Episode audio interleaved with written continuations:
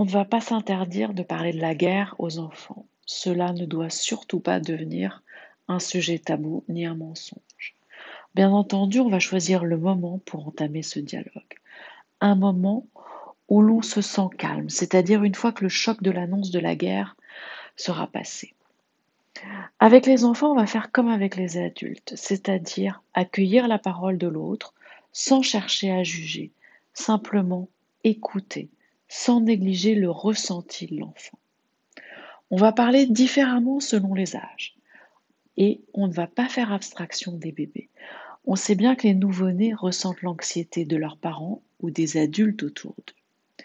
Pour les enfants de moins de 3 ans, on sera attentif à leur comportement, surtout s'ils ne sont pas à l'aise avec le langage oral. On va être vigilant sur des signaux comme les maux d'estomac, des difficultés à l'endormissement, des cauchemars. Entre 3 et 7 ans, on va les laisser s'exprimer, leur permettre d'extérioriser leurs ressentis face aux infos glanées à gauche et à droite.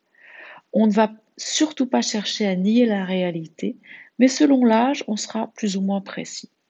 Avec les adolescents, on pourra aller jusqu'à faire un cours de géopolitique. Et je ne peux m'empêcher de rappeler que l'on doit éteindre les chaînes d'infos en continu, qui provoquent des montées d'anxiété, et plutôt jouer avec les enfants, quel que soit leur âge, cela pourra être une activité qui fera baisser l'angoisse des adultes et des enfants.